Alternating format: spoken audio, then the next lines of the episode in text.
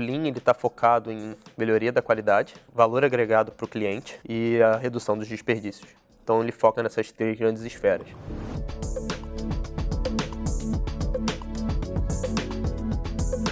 O Lean ele é mais que uma gestão, né? uma filosofia que começou lá com a, com a Toyota e onde enxergaram vários problemas que tinham em comparação com a produção em massa do Fordismo, que eram os principais espelhos da época, certo? A GM e a Ford. Não se aplicava o que se fazia na produção em massa na, na Toyota, no chão de fábrica da Toyota, por diversos fatores. Tá?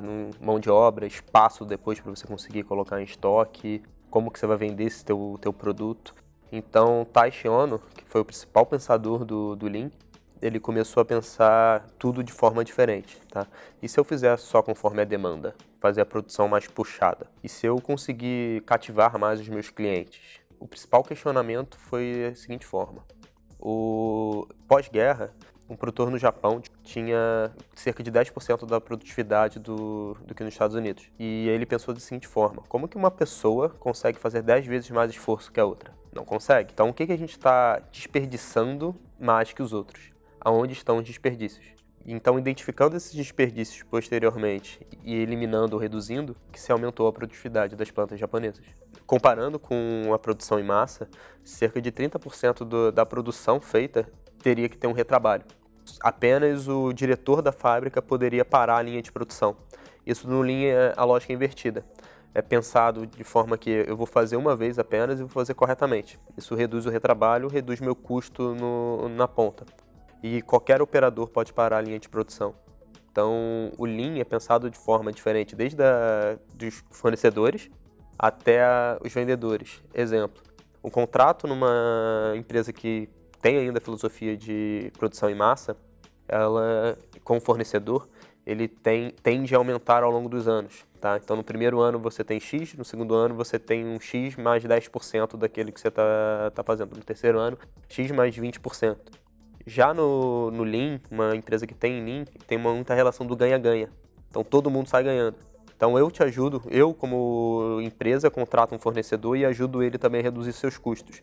Então, no primeiro ano é X, no segundo ano vai ser X menos 10%, só que a margem do fornecedor continua a mesma ou até mesmo maior. Então é uma relação de muito ganha-ganha, mais confiança e melhoria contínua de todas as partes. O Lean ele nasceu no chão de fábrica, mas ele já é aplicado em serviços de back-office, call center, administrativos, planejamento e controle de produção, hospitais. Então ele nasceu e os princípios foram criados no, no chão de fábrica, mas ele já se expandiu e já ele pode ser aplicado a qualquer processo e qualquer coisa que você queira melhorar.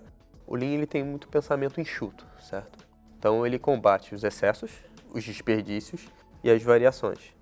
E pensando isso no nosso dia a dia, certo? Bota isso no nosso dia a dia e o nosso trabalho normal. Quem nunca fica ficou irritado ou chateado de ter que refazer inúmeras vezes um PowerPoint para o chefe?